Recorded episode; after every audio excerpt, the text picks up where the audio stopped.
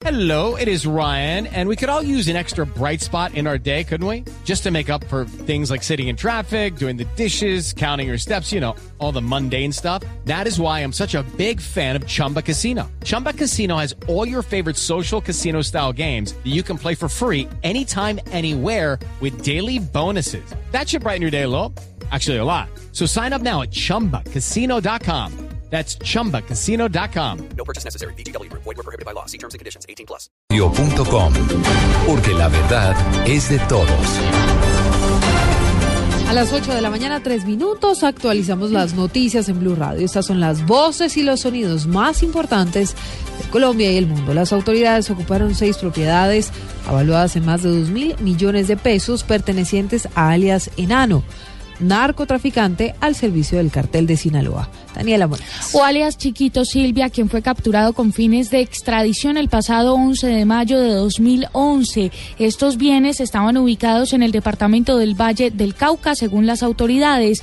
Estos seis bienes que fueron ocupados están avaluados exactamente en 2.376 millones de pesos. Las propiedades están representadas en inmuebles urbanos y rurales ubicados en Cali y Dagua, en el departamento del Valle del Cauca. Asimismo, durante el mes de abril del año 2013 ya habían sido ocupados tres automóviles de propiedad del narcotraficante avaluados en más de 400 millones de pesos. Finalmente, las autoridades han señalado que este hombre logró consolidar un enorme grupo de narcotraficantes compuesto por más de 80 personas ubicadas en diferentes laboratorios de proceso de cocaína, sobre todo en zona rural de Nariño y Cauca. Daniela Morales, Blue Radio.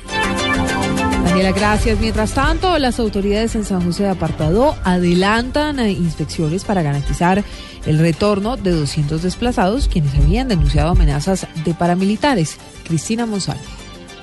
Luego de verificar la situación en las veredas de San José de Apartado, de donde salieron desplazadas por lo menos 200 personas, las autoridades señalaron que en este momento no hay amenazas de grupos armados que impidan que las familias habiten sus territorios. Así lo indicó el presidente de la organización Tierra y Paz del Urabá antioqueño, Carlos Páez, al explicar que ahora esperan que confirmen que las garantías están dadas para que los desplazados puedan retornar. Lo que han dicho las autoridades locales y municipales es que debida verificación no hay amenaza sobre esta población, que lo que iban a, a hacer era que volvieran a retornar a, su, a sus centros de origen. Lo que se dice con la verificación o la información que tienen las autoridades es que esa amenaza no existe. Las cerca de 200 personas desplazadas de las veredas La Esperanza, Rodoxalí y Mulatos permanecen por ahora en una escuela del corregimiento donde la situación es precaria. En Medellín, Cristina Monsalve, Blue Radio. Cristina, gracias. La policía en el Valle del Cauca confirmó que cinco internos se fugaron de una sala para retenidos en el municipio de Palmira. Los reclusos aprovecharon un descuido del custodio para derribar las rejas y emprender la huida. Nilson Rojo. Los cinco fugados retenidos en la estación de las Delicias estaban a la espera de ser llevados al centro de reclusión. El coronel Javier Martín, comandante encargado de la policía Valle. Momento en que el custodio pasaba revista en la parte externa de, de las instalaciones, estas personas pues eh, forzan la reja hasta el punto de desprenderla, de, de, de retirarla de esos sitios y aprovechan eh, el momento y huyen del lugar de las instalaciones. Estas personas eh, habían sido judicializadas especialmente por el delito de hurto, estaban precisamente pues, ya con boleta de encarcelación, pero no habían Los prófugos responden a los nombres de Luis Esteban Gañán, Don Jairo Torijano, Henry Peña Osorio, José Alejandro Camacho y Camilo Andrés Caicedo, quienes estaban sindicados del delito de hurto. Las autoridades reforzaron los patrullajes con el fin de capturar a los delincuentes. Desde Cali, Nilson Romo Portilla, Blue Radio. Nilson, gracias. Mientras tanto, en información internacional, un grupo de eurodiputados lamentó la falta de cooperación de parte de las autoridades en Venezuela para poder realizar el informe sobre la situación política y económica que vive el vecino país. A pesar de, de las solicitudes, nunca se pudo concretar una reunión con el presidente Nicolás Maduro. Daniela. Silvia, la delegación de tres diputados españoles del Parlamento Europeo que visitó Venezuela la semana pasada lamentó hoy la falta de cooperación de las autoridades de este país y mostraron su preocupación por el deterioro, dicen ellos, de los fundamentos democráticos en Venezuela. Dice que a pesar de los reiterados intentos por reunirse con las autoridades venezolanas, no logró concretarse una cita. Dicen los diputados europeos que esto impedirá que el informe que van a elaborar y presentar sobre este viaje no incluya los puntos de vista de las autoridades venezolanas, incluyendo el presidente Nicolás Maduro. Recordemos que este viaje se hizo por parte de los diputados para analizar y evaluar de primera mano la situación política, económica y social del país vecino. Daniela Morales, Blue Radio. A las 8, 8 minutos, momento de la información deportiva con Jonathan Sachin. Hola, ¿qué tal? Bienvenidos a la información deportiva. Se disputó parte de la fecha número 19 de la Liga del Fútbol Colombiano, dejando los siguientes resultados. Once Caldas goleó 4 por 1 al Deportivo Cali. Atlético Huila empató 2 por 2 con el Junior de Barranquilla. Independiente Medellín venció 2 por 0 a Millonarios. Santa Fe se impuso un gol por 0 sobre Nacional. Deportivo Pasto continúa con la ilusión de clasificarse entre los 8, ya que venció 2 por 0 al Cúcuta Deportivo.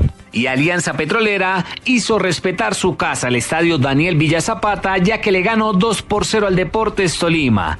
Escuchemos a Jonathan Estrada, volante del equipo Pijao. De pronto, eh, en dos jugadas, eh, obviamente virtud de ellos, pero también un poco de desconcentración de parte nuestra.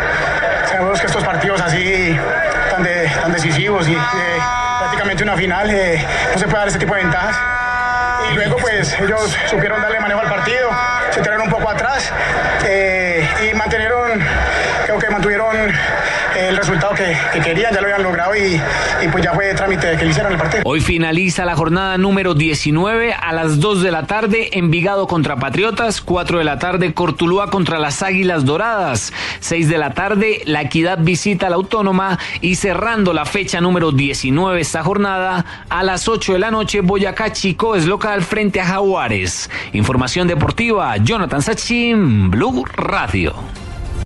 Noticias contra reloj en Blue Radio.